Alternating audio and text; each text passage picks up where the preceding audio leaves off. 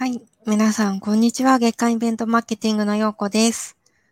ミレーズのコウスケです。はい。えー6月3日、63回目のコースケヨコのミュート解除始まりました。えーこの番組はですね、イベントレジストの平山コウスケさんとイベントマーケティングの樋口陽子が、イベントの中の人やプロフェッショナルをお呼びして、えーお話しする番組です。中の人のえーその道のプロだからこそ思うリアルな価値やイベントの魅力をお話しいただきます。えーお昼時にライブでご視聴いただいている皆さんもコメントでの参加ぜひお願いします。ということで、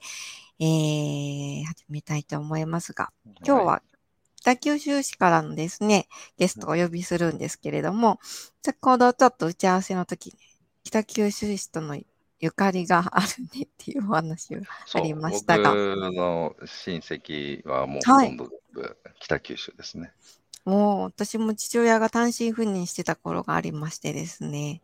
とていもいとこです。めちゃいい。はい。お話してたらすごい行きたくなってしまって いるので、あの、早速お呼びしたいと思うんですけれども、はい。えー今回、公式横のミュート会場63回目のゲストをご紹介したいと思います。えー今回のゲストは、公益財団法人北九州観光コンベンション協会、えー事業部長の、えー古賀敦之さんです。はい、こんにちは。お願いしこんます。にちは、古賀さん。えーお久しぶりです。よ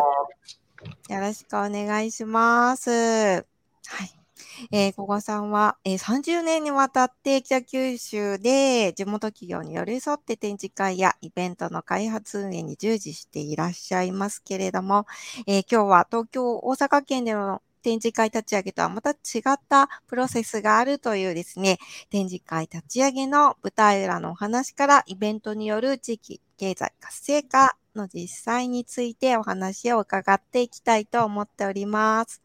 よろしくお願いします。お願いします。はーい。あ、今、そちらは事務所のはい。記者会見とかをする場所ですか？あそうですね。ズームとか記者会見とかする場所になってます。はーい。なんか、あのー7月にも、えー、大きな展示会控えていらっしゃるということで、最後そのお話も伺っていきたいなというふうに思っておりますので、はいよろしくお願いしま。ますはい。えー、最初にですね、えーぜひ、えーこの番組見ていただいている方に、マイス従事者の方だったり、展示会誘致だったり、立ち上げされていらっしゃる方も多いんですけれども、えー公益財団法人北九州観光コンベンション協会の、えーお役割と古賀さんの、えープロフィールから簡単にご紹介いただけますでしょうか。はい。えー、公益財団法人北九州観光コンベンション協会の古賀でございます。えー、私ども財団はですね、1977年にあのこの地北九州に設立されまして、えーその時に西日本総合展示の本館っていうのを作らせていただいたんですけども、うんえーこれがあの中国展お日中平和友好条約の、えー記念として、えー中国展が開催されることになりまして、北九州で、えーその開催地が選ばれたということで、えー展示を作らせていただきました。えーその後、えーそうですね、こちら本館です。で、はいえーつえ次にあの、えーその隣、この道を挟んだ前に、えー1990年ですけど、えー北九州国際会議場というのが、えーはい作られまして、えーその時は、えー現在はあの一緒の、まあ、団体になってるんですけど、その時当初は北九州、えー観光コンベンションビューローという団体が、えー運営する団体で1990年にできました。で、その後、今度西日本総合展示場の新館がですね、えー2018年、えーあすいません、2008年に、えーこちらの方に、えー建設ができされまして、でこれであの小倉駅の横から、えー徒歩5分圏内に、まあ、コンベンションコンプレックスということで、も含めた、えー施設が整ったということになっております。えー全体で、えー1万5000平米を超える展示場と、はいえーそれとあの500人を超える、うまあ、ホールを持つ、えー会議場がで、えー構成されております。でも、まあ、私どもの仕事としましては、えー私がいる事業部は、この展示会、えーさまざまな、あの、このヨーロッパ型の展示会場でして、あので、コンセプトに作られた、あの団体でして、展示会場を、あの展示会場が、えー、自ら展示会を運営するという機能がございまして、これは今あの、表立ってあるのは東京ビッグサイトさんと、えー、私ども、はい、北九州、えー、観光コンベンション協会ぐらいではないかと思いますけど、事業部がございます。ででこちらで、えー、年間8本の展示会を今、えー、あの運営させていただいていると。それからもう一つあの、えー、先ほど紹介した北九州、えー、コンベンションビューローが、えー、あの担っていました。マイス、えー、今の国際会議の誘致とかですね、こういった部分も、えー、私どもと一緒になっておりますし、えー、それから、えー、2018年にはですね、えー、観光協会も一緒になりまして、で、今は観光コンベンション協会という名前になったんですけども、えー、地域の観光の仕事もさせていただいていると。いう、まあ、ちょっと、あの、北九州の、えー、マイス観光の、えー、仕事をさせていただいている団体ということになります。施設の構成もそうですし、西日本の本当マイスの拠点のような、えー、場所でいらっしゃいますよね。そうですね。はい。まあ、年間8本の新展示会も、あの、自主企画でされていらっしゃるということで、はい、賀さん。ご自身が立ち上げた、やっぱり展示会っていうのも多く。はい。もういくつかなくなったりもしたんですけど、えー、まあ本当にあの、えー、プラントエンジニアリング賞とかですね、えー、それから、えー、まあ今もやってます。エコテクノとか、えー、それから、えー、まあ、あの水素エネルギー展とかですね、えー、様々、私、あの、立ち上げる方は得意でして、えー、いくつかの展示会を、えー、こちらであの立ち上げやらせていただきました。うん、やっぱりあの欧州型のっていうことで、施設が展示会を主催するメリットっていうか、あのー、意味っていうのって。はい。まあ、あの直接は稼働率の向上というのがあると思うんですけど、あ施設側の立場だと。はい。まあ、地域のあの、まあ、あの産業政策ですね。えー、例えばこの地域にはこういうその産業が必要だということになれば、その展示会を開催して、まさしくあの、えー、地域の雇用とか活性化とか、そういうものに貢献できるんじゃないかと。私もあのこの仕事が気に入ってるのは、もう本当地域にえー、いかに貢献するかということをこう常に議論させていただいて、まあ、地域の人たちと一緒になって考えるっていうのは、この仕事の魅力かなというふうに思ってます。うん。あの冒頭でもやっぱりあの地域の企業に寄り添って、えー、その課題っていうのを見つけていかないとなかなかその展示会のこう、立ち上げって難しそうだなっていうふうに思うんですけれども、あの、で九州市での展示会立ち上げが、その大阪県やあの東京県とまた違ったプロセスだったり、あの出展者へのサポート体制もあるんですっていうお話も、えー、いただいておりましたが、そのこう違いってどういったところにあるんでしょうか？まあ、まあ、いろんな角度からあのあると思っていまして、ま、私どもあの例えば陶磁器の展示会というのは日本で一番最初に始めたんです。これはあの九州というのはあので、えー、まあ、すぐ伝統産業、えー、陶磁器陶磁器産業というのがありまして、でそういうあの伝統産業をやっぱり取り上げるというのはやっぱりその全国ではなくてこの地域の産業があるエリアからやっぱり仕事を作っあの展示会を作っていくと。で、しかも我々はその鎌本さんという小さな、あの、本当に、えー、マイクロなビジネスやられている方々の、えー、まあ、生活が担う、あの、担えるようにということで、今44回この展示会やってるんですけども、えー、コロナの間でも、え展示会を休まず、え毎年開催してきたというのは私どもの誇りでございます。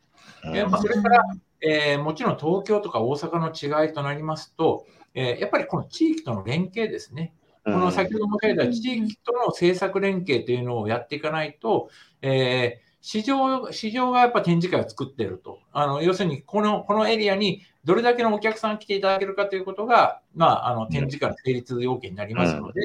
えー、まさしくこの地域の、えー、あの、方々とのコミュニケーション、そして、えー、政策との連携、えー、そういうものを考えて、やらせていただいてると。だからなかなか、この世界いいよねとかいう感じで始めるっていう感じではいかないんですよね。まさしく、あの地域のもの、地域が求められているものは何かっていうことを、えー、いろいろ議論していただいて、そして展示会という形にしていくという、えー、結構長いプロセスと、それとあと、もう一つは、あの私どもの特徴としては、40年ここで展示会やってますから、40数年展示会やってるわけですから、えー、データベースというのを持ってるわけですね。このエリアの人たちの、えー、情報って企業さんの情報、個人の情報、さまざま保有してます。これをうまく活かして、やっぱり集客につなげていくと。なかなか、えー、ポンとやってきて、じゃあ集客できるかというと、そういうわけではなくてですね、我々やっぱその長い歴史のあの中で作ってきたデータベースをうまく活かして展示会をやらせていただいている。まあそういうこともあると思います。さっきまあ立ち上げからね、長い、あの、足が長いっておっしゃってましたけど、やっぱその、最初の立ち上げの時ってまだね、認知も、その産業を盛り上げるっていうところはもうなんか目標があるんですけど、おっしゃったようにその集客とか、どどうそのそれを欲してる人たちに来てもらわなきゃいけないっていうところって、おそらく最初は小さく始まるのかなと思うんですけれども、そう続けていって、まあ、立ち上げから継続していって、どういう感じでこう成長していくと、なんかあくまで小川さんの経験上の中で、大体5年ぐらいすると完成するかなみたいなのって、なんかそういう感覚ってどんな感じですか、時間軸の感覚っていうのは。まあ、それはもうちょっとなかなかあの、すぐうまくいく場合もありますし、やっぱ地域の大学とか、えー、政策、例えば国の政策と地域の大学と一緒になった場合っていうのは、あのすぐにでも立ち上がることができますし、逆に、えー、まあ、あの小さく始めてって、フェアインフェアとよく呼んでますけど、あの展示会にあの中から、えーまあ、一つのあの枠組みを取り上げて、それを展示会にできるかどうかっていうことをトライアンドエラーしていくっていう、まあ、そういう中で諦めるものもあれば、例えば新素材なんていうのはちょっともう数年やったわけですけど諦めたり、逆にあの今何続けていって、まあ、なんとか離陸できそうだなっていうものもございます。まあ、そういう形であのやらせていただいてますね。そっか、コンベンション、一つの展示会を立ち上げるっていう作業の中に、さらに細かくトライアンドエラーを仕込んでるんですね、ずっと。そうですね。実は毎年、毎年新しいものを仕込んで、で、それをそれから育っていくっていうような形をやっています。そうすると、お客さんとかも大体見えてくるんでですね。そっか、ミニ立ち上げ、本立ち上げの前のミニ立ち上げがそこでできるわけですね。そうです、そうです。うんまあ、後ほど紹介しますけど、今でいう DX フェアですね。はい、DX 推進フェアなんかも、まさしくそういう形で今、あの立ち上げの準備をして、もうあの開催までもあとわずかになってきてます。あその立ち上げプロセスがなんかすごい合理的な気がしますね、確かに。ありがとうございます。うんただなんか伝統産業から水素やエコっていう環境産業まで、まあ国策を見据えて、まあ北九州市の経済圏っていうのを見据えてだと思うんですけれど、やっぱりそれぞれ市場調査をしたりとか、小川さん独特の手法っていうのもあるんですか？あの。はい。あの、例えばエコ、えエコっていう環境展、今やってますけど、エコテクノっていうのはですね。でも、今はエエコ、エコ産業っていうのは、もう、まあ大体他の展示会もそうなんですけど、ある程度こうブームがあるんですね。で、波があって、じゃあ次の波を何て読むかっていうことが非常に大切になってきてます。で、特に北九州市は環境で今、世界に売り出してるんですね。環境都市として認知されていると。でももう20年前に環境産業に手をつけて、うん、えー、リサイクル団地を作ったんだけど、ですけど、はい、これからの新しい環境、つまり二酸化炭素の問題とか、うん、エネルギーの問題とか考えていくには、えー、それから資源循環とかですね、えー、うん、同じものを、素材を同じように戻すとかいう、そういうプロセスを、えー、今までは処理するっていうプロセスだったんですけど、同じものを何回も使うっていうプロセスに変えていかないといけないと。でそうすると我々はどうするかというと、2年前からこの地域の企業さん、それから行政と一緒に研究会を立ち上げて、え2ヶ月にちょうどコロナの間ですね、コロナでみんなあの人が動けない中でも会議室に集まって、大体50社ぐらいの企業が集まって、今後、北九州が何をやっていかないといけないか、どういう企業,、企業が変わらないといけないかって議論をやらせていただいて、えー、つい先日、今年の3月にビジョンをまとめて公表したところです。で、このビジョンを、えー、将来、今度今から産業にあのつなげていくっていう作業があるんですけど、こういう長いプロセスの中で、新しい産業目標というのをみんなが認知して、じゃあそれに向かって、えー、新しい開発をしたり、そしたらそれに乗っかってくる企業さんがこの展示会にやってくれる、来てくれるようになったりというようなことで、単なるこう、位置を開いてるっていうだけではもう地域には認められないんで、我々はそういう産業をどうやって作っていくかっていう、そのえビジョン作りから一緒にやらせていただいて、うん、これはやっぱ大きく違うと思います。えー、今こういうこうあのあ明日の環境産業ビジョンを描くっていう本を作らせていただいたんですけど、まあ、これもあの、えー、まさしくその50社の企業さんが集まって議論した集大成で、これからそのヨーロッパとかアメリカが今進めている EV 戦略とか、それから循環経済と呼ばれるものをどうやって北九州の中に組み込んでいくかっていうことを議論して、で我々はそれに合わせて、それに合った産業を連れてきますし、こっち側ではえー、今研究開発している企業さんとのお引き合わせを場を作っていく。まあ、それで地域の新しい産業、つまり日本の中で、日本の中で先んじて何ができるかっていうことを議論して、やっぱ数年先を読んでやっていく。この仕事は先読みの仕事なので、えー、5年先、3年先をいかに読んで、えー、仕事を作っていくかということは大切だと思っています。未来予想図を描くっていうようなお仕事なんですね。そうですね。まあ、そのためにはこう地域とのいかにネットワークを作って、いろんな企業さんが今自動車産業さんが何を考えているかとかですね。でじゃあ我々はそれに何を提供すればいいのかということを議論しつつそういうものをフィードバックしてあの会議会議体でフィードバックして我々の展示会に生かしていくっていうようなことをやっていく。だからもう本当にいつもネット地域のネットワークを作っておくということが大事かなというふうに思ってます。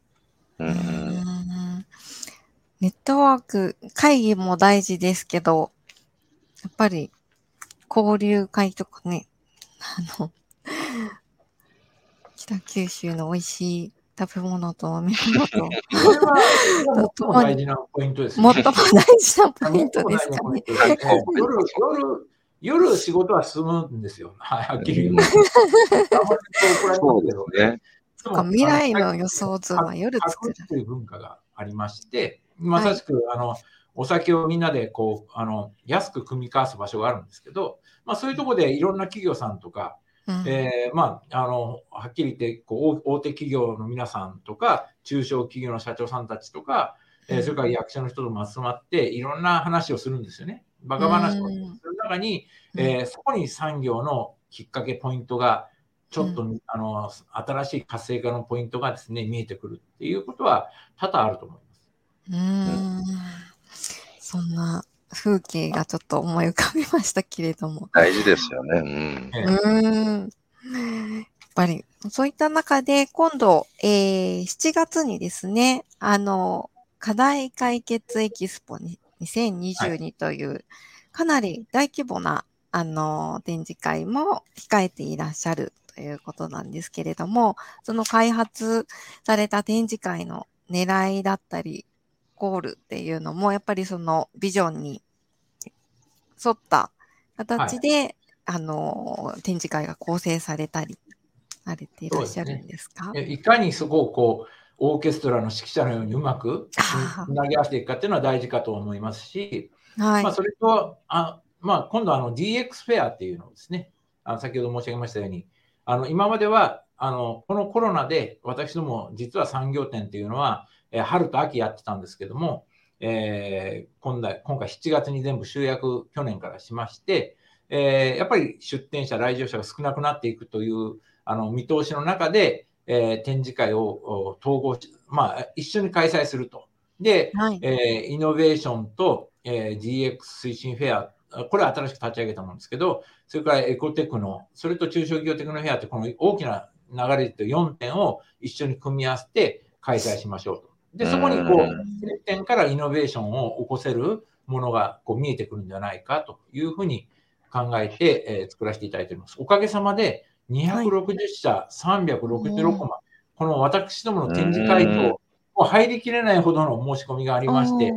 実はもうだいぶちょっとお断りもしたりしてですね、本当に申し訳なかったんですけども、うん。これうちのスタッフですね。まあ、すごい。あ本当にみっちり。はい、そうですね、えースタッフがみんな頑張ってくれて、そしはい。て今、この、はい、ブーツにありますように、今もうコロナであの通路の幅をあの狭くできないっていうところもあってですね、あこれが、あ、はい。これが大体限界かなっていうぐらいの、あの、はい、えーブースになさせていただいておりますし、もう一つ、あの、一番右側にですね、あの、右下のところに商談会がございます。これが私どもの特徴で、はい。えー大大規模な商談会を開催させていただいていると。えーこの商談会がですね、大体、えー延べで280社参加されてですね、で、うん360ぐらいのお商談がここで行われるわけです。で、やっぱりこの商談会に、えーあの出展される方も参加されますし、それ以外の方も参加される、あの自由に参加できるような商談会をうん。で、これによって我々も集客も増えますし、はい。えーそれからあの大手企業さんもですね、あのはい。実は商談には参加したいという方結構おられて、そういう皆様にも向けて、えーはい。商談会を開催して、多分これがあの産業展では九州最大の商談会と、うんあ、すごい。でも、ただいま出店準備中です。よろしくお願いしますっていう宣言も、あのあコメントで。入っておりますけれど。地域はい活性化が目的というところで言うと、この出店側っていうのは、なんか出店条件みたいなものがあるんですか、その北九州の会社であることみたいなのはあるんですか？いえ、あの、これはやっぱもう展示会の流れですから、もう、あの、どこのエリアでも参加できますけど、もちろんその地元の企業さんには我々はちゃんと声かけて、えーあなたの企業さんには、あなたにとっては今これが非常に大切ですというような、あの、うんプレゼンテーションをさせていただいて、まあ、ご参加いただいているというようなことはあると思います。でまあベンチャーもありますね。あ、そうですね。そうですねね。結構、これから地方はね、来ますもんね。そうですよね。地方はやっぱベンチャーが今から、あの、産業、新しい産業を作っていかないと、もう維持維持ができない状況になっているので、ベンチャーには力を入れさせ入れさせていただいています。ちなみにこれはもしかするとさっきのベンチャーメッセはあれですか、フェアインフェアの一つですか、ここが。そういうことですね。ええ。うん。なかなかベンチャーさんっていうのは、あのしお金がないんで、出店料もうまく、ね。あの取られられないということがあって、うん。これは行政の補助金を少し入れたりとか、それから、そのまあ、あの気軽にできるような価格帯にしたりして、その代わり、あのブースの大きさを小さくしたりして、うん。えー中に入れさせていただく、まあ、そういう形で接点を作らせていただければと思ってます。うん、素晴らしい。うん。これ、こう、来場される側の方っていうのは、どういった方をターゲットにされて？まあ、これはあの西日本をエリアと歌ってますけど、大体広島から伊勢の、えーそれからうん大分、大分、山口、えーあ大分、えー熊本、えーそれから長崎エリアぐらいの方々に、まあ、あの主に声掛けしてお越しいただいてます。北九州市の展示場で北九州の産業展ですけど、北九州エリアの人が来るだけでは商売にならないんですね。しあの展示会成立しないので、うん。えーうん来場者は、えー遠方から来ていただかないと、やっぱり成立しないという形になります。あうんそれからこの DX、新しく、これは北九州市が今から DX で地域の企業さんの生産性を上げたいというお話があったので、我々はが、我々と一緒に DX のフェアをしましょうと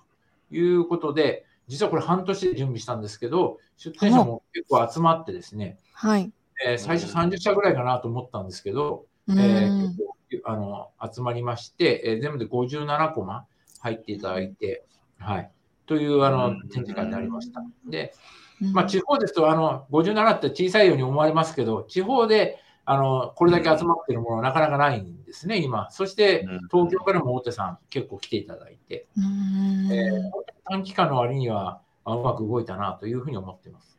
うんそれとあと、あの余計ですけど、こう今まで今まではその DX がわからないっていう意見が多かったんですね。だから、こういうデザインも少し漫画調にして、コミュニケーションをいかに取っていくか、あの我々が今までのツールとは違うようなツールを作らせていただいて、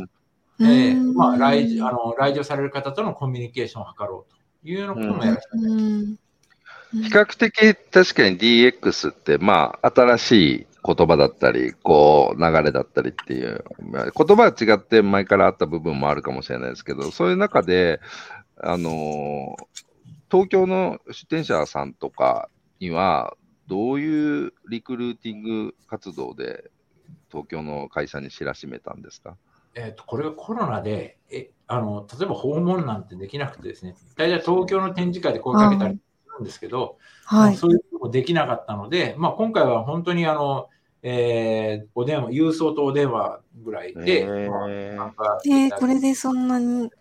はい。まあ、そういう意味でん。はあの地地方ものすごく苦労するんですね、そのあうん。の出店誘致というところはですね。うとんころがまあ、あうんのこの展示会はあうまくいきました。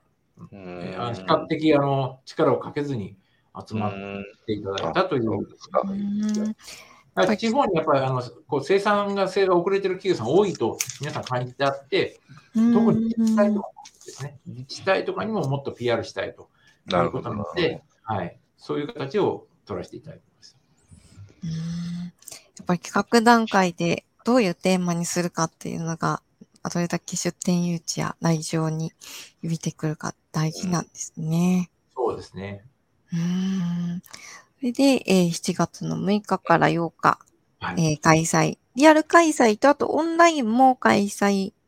される。うんまあそうですねあのあの、セミナーをオンラインでさせていただくようなところもございます。うーん。はい。ということで、まあ、最近その、まあ、展示会の主催者さんもですね、あのー展示会屋さんではなくて、本当にビジネスマッチングの、あのーソリューション企業にならなければということで、リアルの場所の、こう、提案っていうのを、をコロナ禍を機にさらに加速されていらっしゃるっていうところかと思うんですけれども、小川さんはどういうふうにこのコロナ禍後の展示会ってどうなっていくかなって思っていらっしゃいますか？もうクオリティがあの求められる時代になるなというのは感じてますね。クオリテまあィ。うん、ああやっぱりあの、えーその的外れな企業さんではなくて、やっぱりあの地域に的を得た、えーうん企業さんをいかに集めてくるかとか、はい。どうやって見せるかとか、えーうんそれから、その、まあ、あの、お付き合いとかいう感じではなくて、やっぱそれなりにこう質の高いものを、場を作っていくかというようなことをやっていって、入場者数は昔、以前ほどは戻らないかもしれないですけど、えーマッチングの場としては、えー非常にあの成果の上がる場を作っていかないといけないかなというふうに思います。それは海外も含めて、今から集客を、えーこれからまた頑張っていかないといけないかなというふうに思ってます。はい。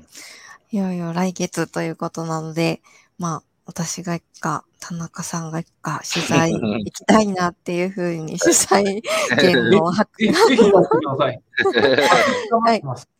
はい。今日は、あの、本当にですね、あっという間30分だったんですけれども、小川さん、あの、天然にありがとうございました。ありがとうございま本当に緊張しました。そうですか、全然。全然感じなかったありがとうございました。改めて、あの、本日のゲストはですね、公益財団法人北九州観光コンベンション協会事業部長の古賀敦之さんでした。ありがとうございましよたろ。しくお願いします。ありがとうございましあた。りがとうございましたはい、また7月に。お願いします。とでですね、うん30年の長くにわたって展示会事業を牽引されていらっしゃった小川さんのお話がとても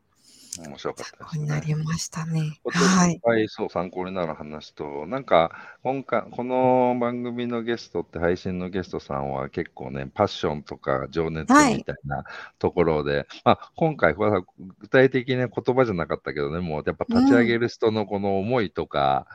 っていはい。うのは、話を聞いてる中でうんす。ごいパッションを感じましたよね。